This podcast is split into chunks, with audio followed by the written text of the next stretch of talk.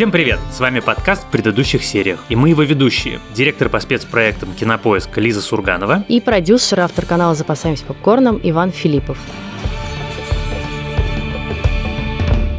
У нас для вас есть маленькое объявление. Мы хотим э, сделать необычный выпуск на новогодние праздники и хотим сделать его с вашими комментариями и с вашими советами. А именно, на новогодних праздниках мы все обычно пересматриваем что-то любимое, приятное, забытое, или то, что мы там регулярно пересматриваем. У многих это Гарри Поттер, у кого-то Властелин колец. Ну, в общем, это такие длинные, какие-то эпичные или не эпичные, просто добрые сказочные истории. И нам очень хочется понять, а что же такого есть в сериальном мире, и что вы считаете таким comfort food, да, то есть э, это термин, который обозначает что-то, к чему ты прибегаешь вот в моменты, когда тебе хочется просто знакомого, приятного, приятного, то, от чего ты всегда получишь удовольствие. Мы с вами расскажем про свои такие секреты и очень ждем от вас ваших комментариев и ваших рекомендаций, потому что хочется понять, а что же нам тоже еще новенького посмотреть на праздниках.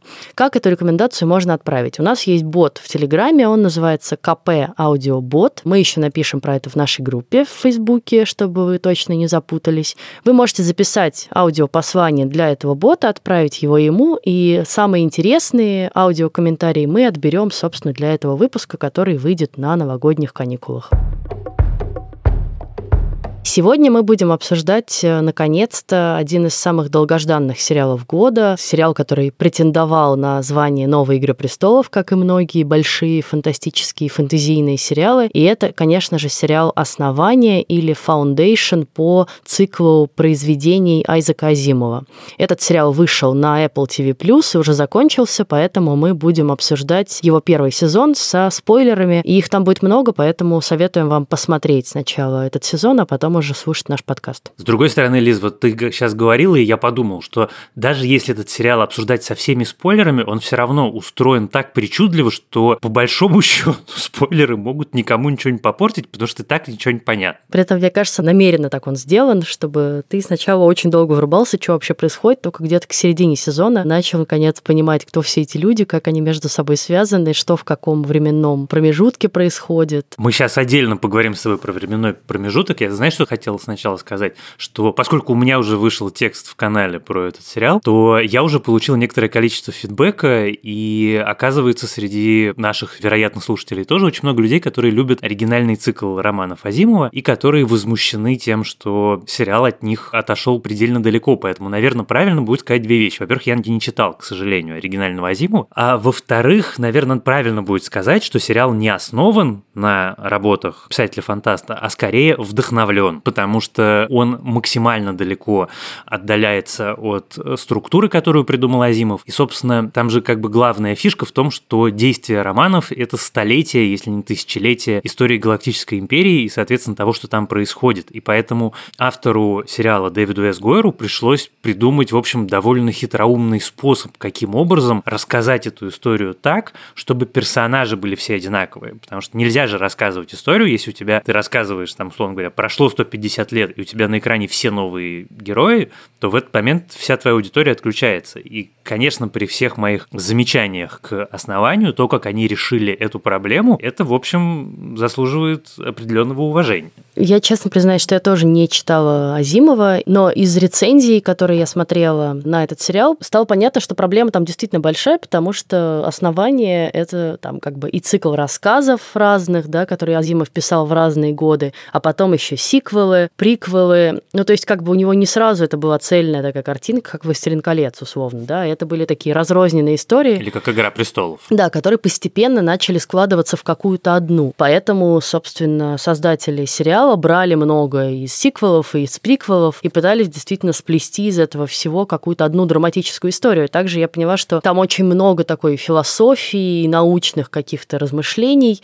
И, в общем, э, не то чтобы это великая драма при этом, при всем, да, но это скорее действительно такой мощный философский прорыв, на котором потом была основана научная фантастика, на которой мы уже все росли. Поэтому, э, как это сказать, это амбициозный проект, э, масштабный. Дэвид С. Гойер говорит о том, что, в общем, он задумал 8 сезонов, то есть это вот фактически, да, задел на «Игру престолов», и уже известно, что Apple продлил основание на второй сезон как минимум. Не знаю при этом, на что они ориентируются, и не знаю, как там с просмотрами Apple их не разглашает, но вот на Rotten Tomatoes цифры у него так себе. Ютубе, честно говорю, 56% по зрительскому рейтингу и 70% чуть выше рейтинг критиков.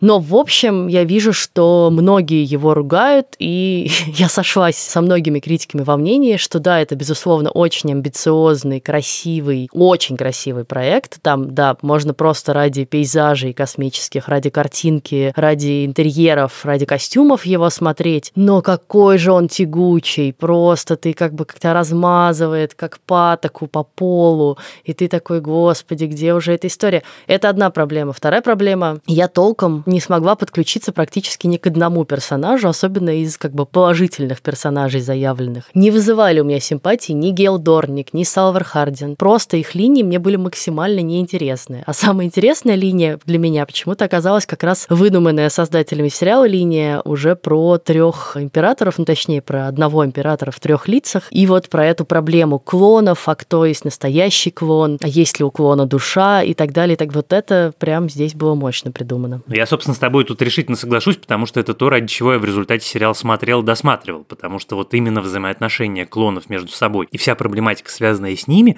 это то, что в сериале получилось максимально убедительным. С другой стороны, я Галь не смог подключиться, а Сальвар, у нее такая абсолютно жанровая история. Она действующий герой, у которой приключений, в космосе она летает, и, значит, из бластера она стреляет, и космические корабли пилотирует, и судьбу всех, значит, планет в свои руки берет. Она полноценная героиня. Мне за ней было любопытно следить. У нее очень симпатичная линия отношений с этим контрабандистом, и с ее папой какая-то вся эта часть. То есть нормально. Галь, сложность у меня была с тем, что у нее события и поступки в одной серии, а мотивация этих поступков в другой. И когда ты это вот так вот разносишь в разные стороны, даже на самом деле по разным планетам и разным временам, то, что человек делает, то, почему он это делает, то подключиться к такому герою очень сложно. Но вот ты упомянула, что авторы придумали троицу галактическую, единую в трех лицах правителей клонов, и это, собственно, главная фишка, благодаря которой склеивается история, действия которой происходит на протяжении столетий. Потому что заявляя таких героев и придумывая таких героев, ты как бы гарантируешь, что неважно, что у тебя будет написано на экране, прошло 150 лет или прошло 200 лет, у тебя всегда будут герои, которых зрители знают и к которым он может подключиться. И в результате, собственно, так оно и происходит, потому что они единственные постоянные, и им придумали действительно крутой конфликт, причем он не один конфликт, а это конфликт три императора против империи, потому что они боятся того, что сказал Гарри Селдон, и что действительно империя стоит на пороге краха. Это три героя, которые между собой соперничают. Плюс к этому там, как я понимаю, этот конфликт, это продолжение первого, но он не совсем, как сказать, развит, но уже очень явно очерчен, что начало второго сезона – это как раз начало распада империи. Собственно, вот в трех точках заканчивается финальный эпизод, эпизод, и две из них это намеченные линии разлома на второй сезон. Во-первых, то, что клоническая династия не идеальна, а значит, право на престол может быть оспорено. А во-вторых, мы узнаем про то, для чего же, собственно, создавался фонд основания, в чем его задача, и мы выясняем, что это задача по построению как бы параллельной цивилизации, новой из неизбежного конфликта с империей.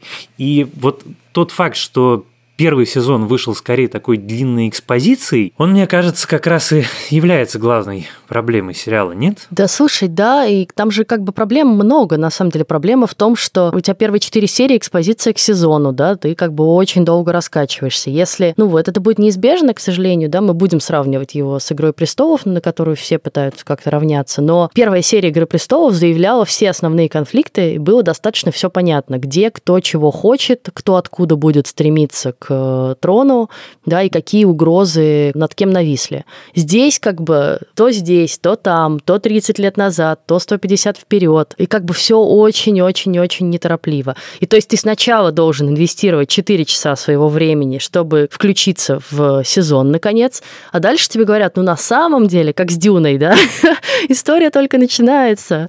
Чувак, ты посмотрел сейчас 3 часа очень красивой картинки, но на самом деле все действие это будет дальше. Я, честно, не уверена, что меня хватит еще на один сезон основания. Я и этот сезон досмотрела, ну, скорее из необходимости досмотреть его для того, чтобы обсудить в подкасте. Наверное, я бы его бросила. Вот то, что ты говоришь, что ты должен инвестировать 4 часа своего времени, это на самом деле интересный момент, потому что мы же привыкли жить в парадигме, что сериал должен заинтересовать тебя даже не то, что в первой серии, а в первых 10 минутах серии. Ты должен уже получить ответ на вопрос, зачем я это смотрю и зачем я буду продолжать это смотреть. То есть первые 10 минут тебя должны включить, потом какой-то крючочек в финале должен гарантировать, что ты продолжишь смотреть и досмотришь до конца сезон. И здесь мне Просто хочется, вот я, знаешь, так для собственного, наверное, профессионального интереса я пытаюсь понять, а, ну вот люди, которые гринлайтили этот сериал, как они себе представляли, в чем зритель находит ответ. И единственный, наверное, ответ, который я нашел, это в масштабе повествования, потому что первый эпизод заканчивается супермасштабным вот этим вот терактом, который рушит звездный мост, в котором гибнет миллиард человек, и это действительно очень грандиозно и, значит, очень страшно, думал я. Но это как бы все-таки недостаточно недостаточно, потому что сейчас мысль, к которой я неизбежно возвращаюсь. Вот возьмем, например, «Игру престолов», которую ты уже упомянул. Все главные и самые зрелищные битвы «Игры престолов» имеют для нас, зрителей, такой эмоциональный смысл, потому что мы видим людей, про которых мы уже все знаем, и мы за них переживаем. А мост рушится на головы героев абсолютно абстрактных. Этот миллиард человек, мы из этого миллиарда человек натурально не знаем ни одну живую душу. И получается, что это просто красивые пиксели. В ситуации, когда у тебя очень много очень разнообразного сериального и кинопредложения, ты как бы чувствуешь себя немножко ну, разочарованным, потому что тебе не дали самого главного. Ты потом это доберешь. Потом вот там с третьей серии уже начинается какая-то эмоциональная экспозиция героев, они из э, функций превращаются в каких-то людей, но до этого же еще дожить надо. И подумав эту мысль, я подумал другую. Ну, наверное, авторы все-таки ориентировались на то, что так же, как и любое произведение, будь то костюмное или научно-фантастическое, история должна быть как-то релевантна современной жизни. И, наверное, в этом смысле, конечно, можно порассуждать, потому что мы видим в истории про Галактическую империю какие-то свои собственные, может быть, проводим свои собственные политические параллели, а американский зритель, условно говоря, понимая последние четыре года истории Америки, понимая все конфликты, которые там есть, и все экзистенциальные вопросы, которыми задается американское общество, они могут увидеть в этом себя. Наверное, этот ответ тоже имеет право на существование, но это все спрятано под таким толстым слоем как бы необязательных вещей, красивых, но не необязательных. Что я, честно признаюсь, прямо удивился этому пилоту. Да нет, слушай, там действительно даже не очень скрыто, но проговариваются такие важные вещи, интересные, на которые хочется порассуждать и про которые хочется смотреть хорошие, качественные сериалы. Проблема в том, что они немножко, ну, как будто искусственно проговариваются, да, это такая, вот это буквально философский такой трактат. Вот как бы природа терроризма, да, из чего она рождается? Из того, что кто-то совершил теракт, и правительство, даже толком не разбираясь, кто действительно прав, кто виноват, и не проведя должного расследования, просто цепляется за две самые такие спорные планеты, самые подозрительные планеты, и просто фигачит по ним всем своим арсеналом. Да? И дальше из этого рождается, собственно, вот это желание мести у анакреонцев, которое будет двигать этот сезон дальше. Да? Абсолютно слепое. Люди, которые просто хотят как бы расфигачить в ответ, собственно, этот Трентон, да, планету с э, императорским дворцом, чтобы просто отомстить за свою планету, да, и понятно, что можно провести очень много параллелей и в истории Америки, и в истории России. То же самое размышление о несменяемости власти, да, вот, которое придумали создатели сериала, вот что будет, если у тебя все время, по сути, правит один и тот же человек, который самому себе же передает знания, сам себя же воспитывает, и, по сути, у тебя там тысячи лет, да, как бы у власти, ну, даже не одна семья, а реально один человек, который просто расклонирован запланирован намного. Это сразу такое, знаешь, острое политическое высказывание для нас. Клонирование императоров остановило войны. Клонирование принесло мир. Генетическая династия правит почти четыре столетия. Вы способны понять ценность юного разума, владеющего вашим интеллектом. Я вижу ценность в различиях. В новизне. А у вас нет новизны. Всего лишь ягода помоложе. Но с той же лозы, чье назначение та же старая бутыль и как они как бы каждый по-разному это переживает. И вот действительно этот раскол между ними, что старший вообще вот отказывается верить, да, средний начинает сомневаться и говорить, может быть, нам действительно нужен клон, который другой, младший вообще мечется и пытается из этого выбраться и как бы пожить нормальной жизнью. Очень понятно. Вот это герой, к которому я больше всего подключалась эмоционально и из-за которого больше всего топила. Ну и, конечно, такая еще важная тема про изменение климата, да, и про вот планету, собственно, родную Гейл, да, Синекс, которая отказывается от науки, отказывается от научных знаний, буквально казнит людей, которые работают в университете, и постепенно просто покрывается водой, и глобальное потепление, пожалуйста, это то, что мы наблюдаем каждый год. Ну да, но на самом деле вот эта часть, пожалуй, единственная, которая меня немножко смутила, потому что я, с одной стороны, абсолютно согласен с тем, что глобальное потепление – это супер важная проблема, с другой стороны, я люблю, когда сериалы со мной говорят о важных проблемах все-таки не напрямую, не вот встают в позу и говорят, посмотри, пожалуйста, на доску, на доске мы видим планету, планета покрыта водой, планета покрыта водой, потому что злые люди казнили добрых ученых. Я вот такую как бы дидактику и такой пафос преподавательский не люблю. Ну так там про все темы так, я это и говорю, что все очень явно, очень в лоб. История про императоров все-таки не такая, потому что в истории про императоров есть нюансы разнообразные, и главный из них нюанс, который мне больше всего заинтересовал, а скажи мне, а у тебя нет ощущения, что Звездный мост уронил сам Гарри Селдон? Может быть и есть. Да он вообще, конечно, сложный персонаж. Вот про него интересно понять, да, потому что чувак, который врет всем вокруг, устраивает какую-то странную историю, я так до конца и не поняла ее причин со своим убийством, почему он не может убить себя сам, его должен убить его ближайший друг. Ну, короче, какой-то бред, потом он то ли возрождается, то ли не возрождается. Да, он супер интересный персонаж, поэтому про него интересно говорить. Ну, собственно, про всех героев, которые нам с тобой, очевидно, приглянулись в этом сериале, их всех объединяет одно главное обстоятельство. Они неоднозначно положительные и неоднозначно отрицательные. То, про что мы с тобой, мне кажется, говорим каждый выпуск нашего эпизода с момента его появления.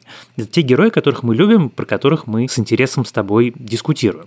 И Гарри, конечно, из них самый интересный, потому что у него всегда фига в кармане, ты никогда не понимаешь, что он на самом деле имеет в виду, и совершенно непонятно, он сила добра или все-таки не совсем сила добра. А к вопросу про смерть, он как бы должен стать образом, он должен стать мучеником, собственно, то, чего не делает император, умный император, не казнит его, не превращает его в икону. Он, соответственно, должен сделать подручными средствами. Моя смерть была необходимым элементом осуществления плана. Академии мало одного человека для вдохновения. Ей нужен миф, который переживет столетия.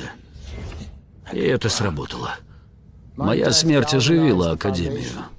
Академия — это не религия, Харри. А про умер, он, да, он умер, но существует две полные цифровые копии его сознания. Одна – это та, которая на планете Терминус, и в этом обществе Гарри будет богом. Это будет бог, который натурально отвечает на твои молитвы. Ты ему молишься, он, значит, выходит из своего этого космического корабля, объясняет тебе, что делать дальше, и возвращается. А есть вторая версия, собственно, которая была на космическом корабле с Гааль, которая летит на его родную планету, чтобы основать там второй фонд основания. И вот что и зачем эта история мы, мне кажется, совсем в первом сезоне не понимаем, должны понять во втором. Самое смешное, конечно, что в момент, когда он таки выходит из этого своего эм, разъема, не знаю, как это назвать, в общем, выходит из этого своего убежища на терминусе, вообще никто не удивляется они задают ему миллион каких-то еще вопросов, типа, а что он с нами сейчас будет, а где же основание? И как бы никто не задает ему вопрос, кроме ребенка в самом конце, а ты вообще кто? Ты как бы в каком виде сейчас существуешь? То есть это как будто бы само собой разумеется, что вдруг чувак, который погиб 30 лет назад, вышел во плоти, никто не усомняется в его природе, да, но вот это какая-то очень странная дырка, которую я не поняла, и меня она смутила, потому что вроде бы как бы люди должны были в первую очередь, не знаю, испытать какие-то человеческие просто чувства по поводу того, что они видят видит человека, который погиб несколько десятилетий назад. А там все сразу как бы про глобальные вопросы начинают. И вот у меня такое ощущение, что это такая проблема всего сериала, что все про глобальные вопросы и немножко забывают про людей, стоящие за ними. И поэтому, собственно, мне так интересна была история и линия с самым юным клоном, императором, потому что он про человеческое, да, он вот про то, как человек, которому суждено править, суждено возглавить огромную империю, на самом деле, может быть, не очень этого хочет, а хочет каких-то простых человеческих радостей и чувствует, что он не достоин этого трона, и чувствует, что он отличается от своих предшественников, и как он да, переживает и боится, что они осознают это его отличие и казнят его. И очень крутой момент вот этот с тем, что он дальтоник, и он сначала не видит птиц другого цвета, и когда только надевает эти специальные устройства, вдруг осознает, что его раскололи. Вот это прям крутой момент. Умный художник вкладывает в свою работу некое послание. Даже такая простая вещь, как выбор цвета, может нести скрытый смысл. И иногда он не так очевиден. Рассмотри все как следует. И еще мне очень понравилась линия с э, вот этим умным роботом, с Домерзель, да, которая вроде как и робот, но при этом все время тоже вопрос, есть ли у нее душа, почему робот э, нуждается вообще в какой-то религии, нуждается в вере, почему она становится, собственно, вот сторонницей этой веры в Великую Мать, почему она переживает в конце так за императора, которого сама же убила, почему она его убила, ну, в общем, там много вопросов, и вот на эти вопросы мне было интересно искать ответы. Демерзель, конечно, невероятно интересная, и в ней, конечно, чувствуется, я опять-таки повторюсь, я могу быть неправ с точки зрения романа, но мне кажется, что ее проблематика, она очень азимовская, потому что для него то, как робот взаимодействует с внешним миром, всегда было какой-то такой магистральной темой всех его историй.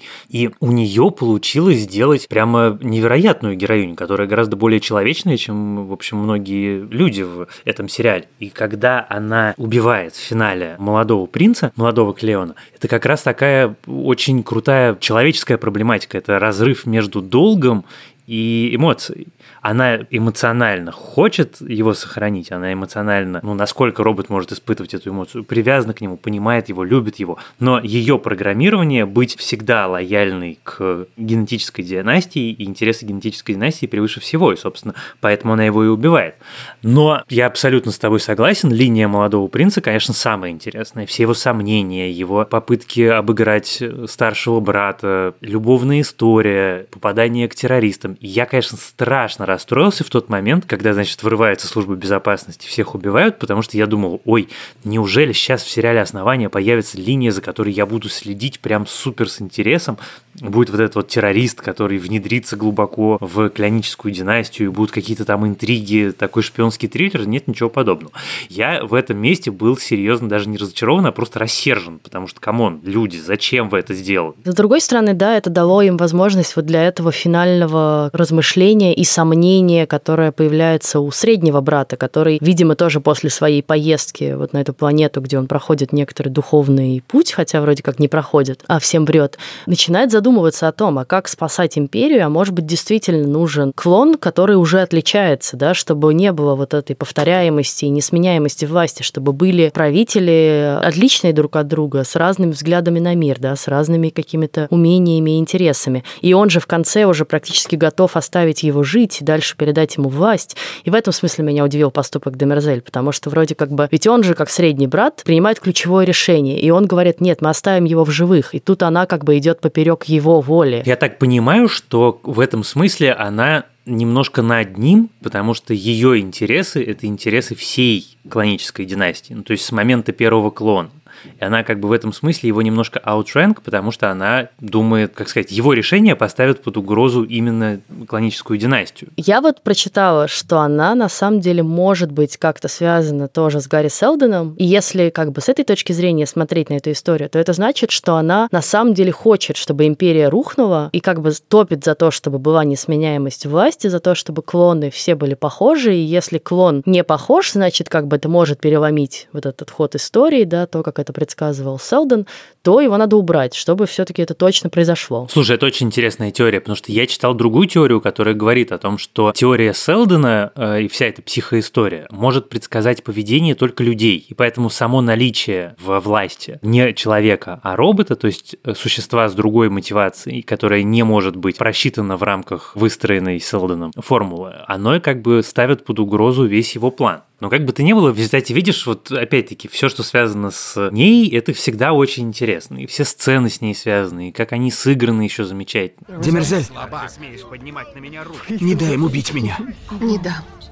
Я лучше достану другого тебя, чем позволю этому уродцу жить с нами. Это решение принимать мне. Нет, если это нас уничтожит. Психоистория предсказывала... Психоистория? Империя — это мы. История принадлежит нам. Нет.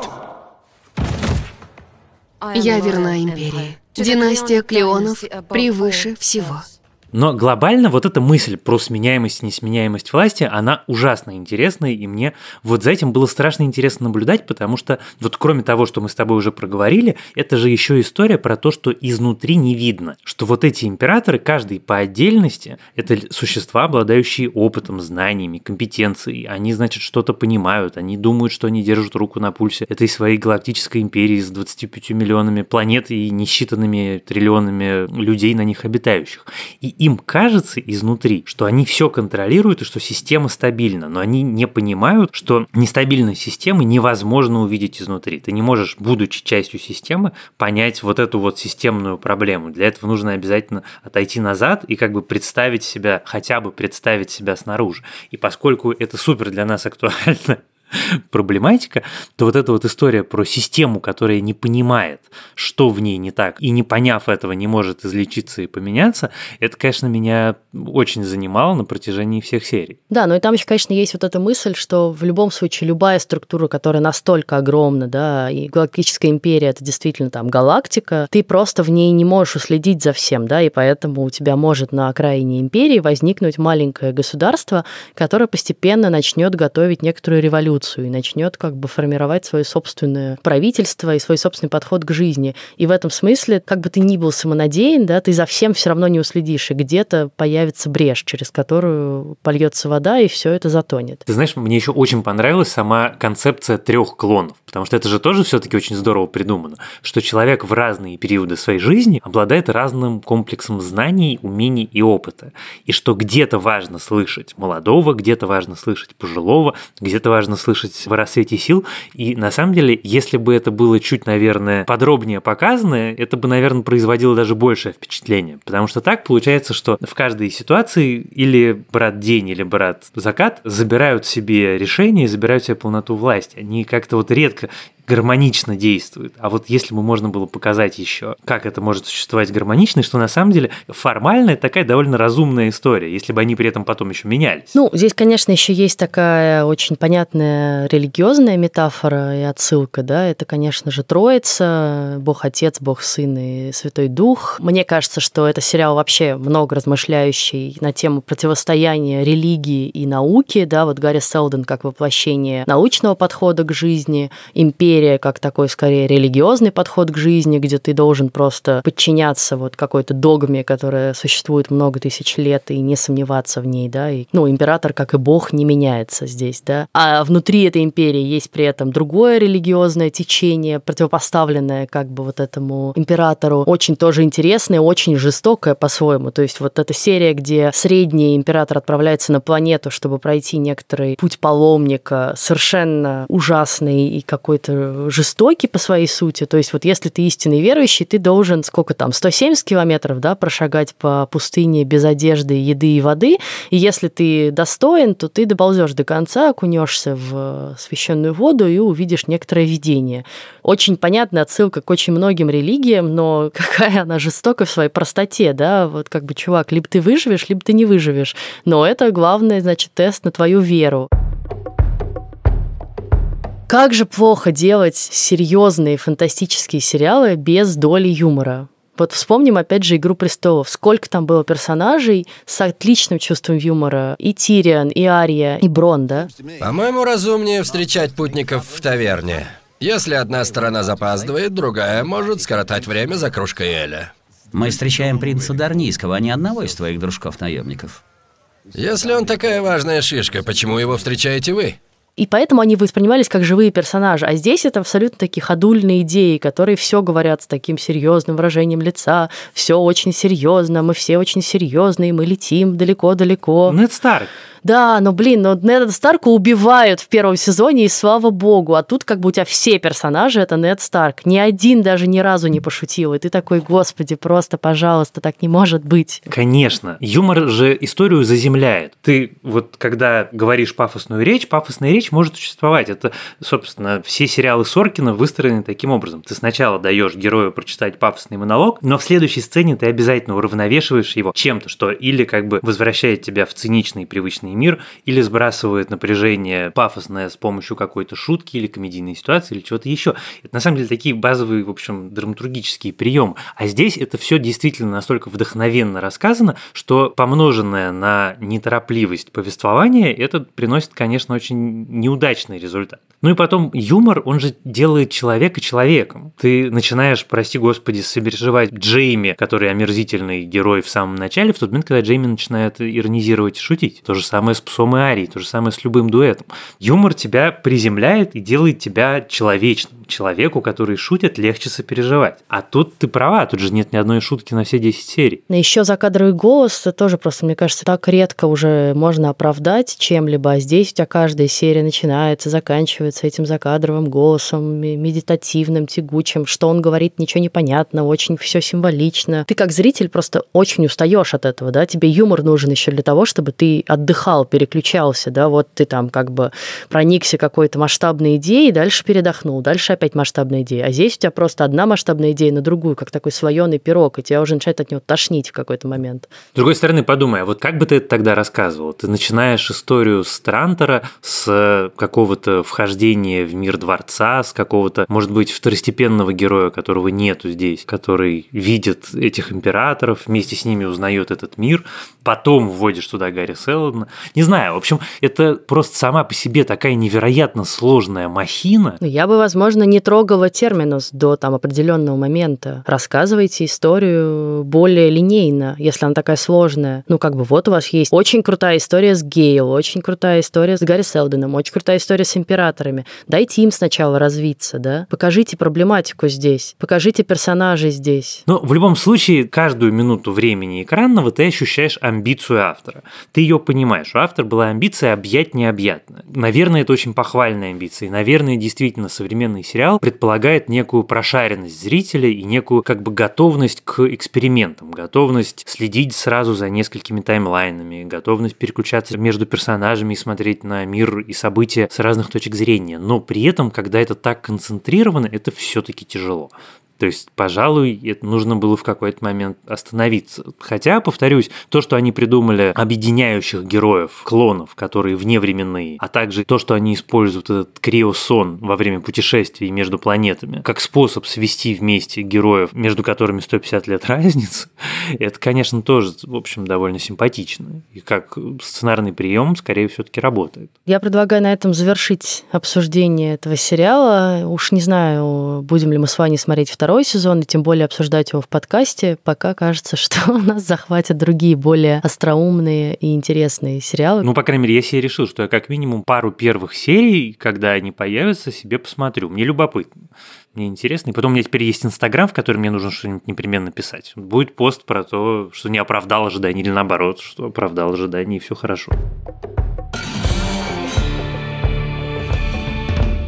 А в следующий раз мы обсудим предельно, по крайней мере, для меня неожиданный сериал, который называется «Аркейн», который вышел целиком на Netflix, там 9 серий. Это космическая совершенно вещь. Я сопротивлялся руками и ногами, я не хотел смотреть, меня, в общем, Лена с Лизой практически заставили, и я посмотрел, и я не могу, в общем, подобрать достаточного количества нужных эпитетов, наверное, к следующему выпуску подберу. Если вы не смотрели, срочно смотрите. Этот мультсериал, основанный на компьютерной игре League of Legends стремительно ворвался в мой топ-10 лучших сериалов 2021 года, о чем мы в следующий раз и поговорим. Я напоминаю, что можно нас слушать на всех подкаст-платформах от Яндекс Музыки до Apple Podcasts, Google Podcasts, CastBox, теперь еще и на Spotify.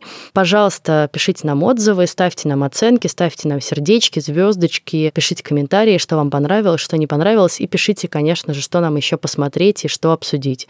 Также пишите нам письма на почту подкаст собакакинопоиск.ру и присоединяйтесь присоединяйтесь к нашей группе в Фейсбуке. Она тоже называется в предыдущих сериях. А помогали нам в записи этого подкаста продюсер Елена Рябцева и звукорежиссер Лера Кусто. Спасибо им за это большое. С вами были Лиза Сурганова и Иван Филиппов. Пока. До следующего раза.